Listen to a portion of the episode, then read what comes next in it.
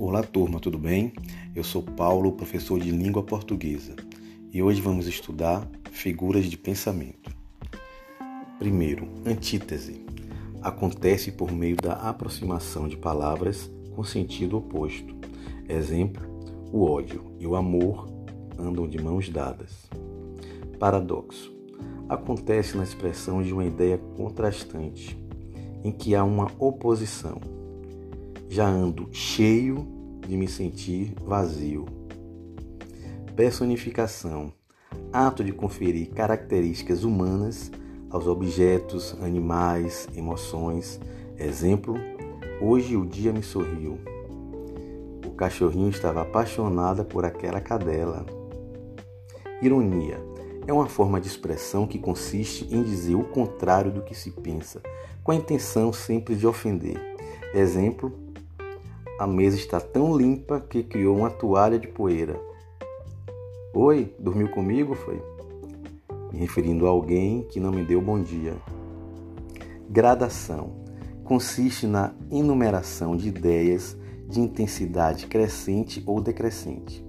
Dei um passo, apressei-me, corri.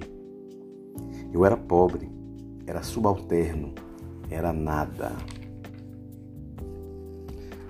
A hipérbole consiste no uso de palavras com objeto de com objetivo de exagerar ou intensificar uma ideia.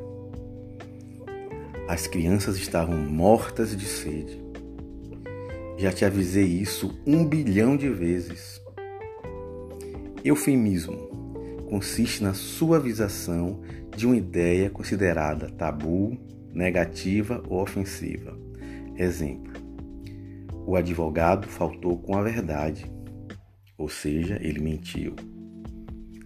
Aquela moça tem a, tem a inteligência limitada, ou seja, ela é burra.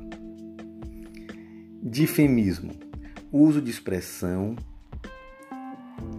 grosseiras é, no lugar de outra de sentido neutro. Por exemplo, ah, ele bateu as botas.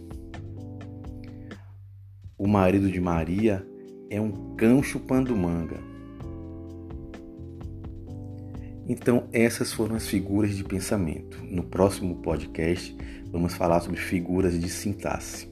Até lá, bom estudo!